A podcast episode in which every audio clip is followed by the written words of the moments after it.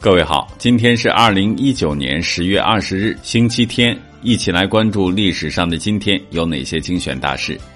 一二五四年十月二十日，元初著名书法家、画家、诗人赵孟俯出生。一九一七年十月二十日，国内第一家自建百货大楼开始营业。一九二三年十月二十日，中国青年创刊。一九二四年十月二十日。梅兰芳赴日本巡回演出。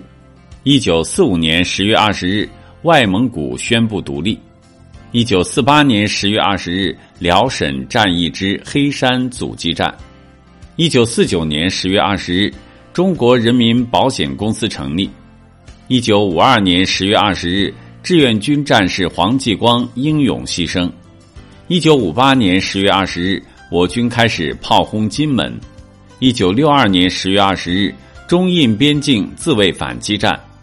一九六六年十月二十日，希伯来文小说家阿格农获诺贝尔奖。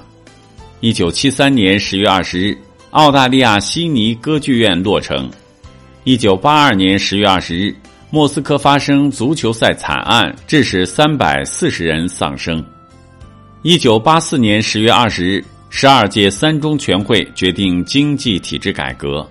一九八九年十月二十日，日本宣称研制成世界最快列车。一九九二年十月二十日，甘肃建成世界最长引水隧道。一九九四年十月二十日，广深准高速铁路试车成功。一九九四年十月二十日，特拉维夫暴恐惨案。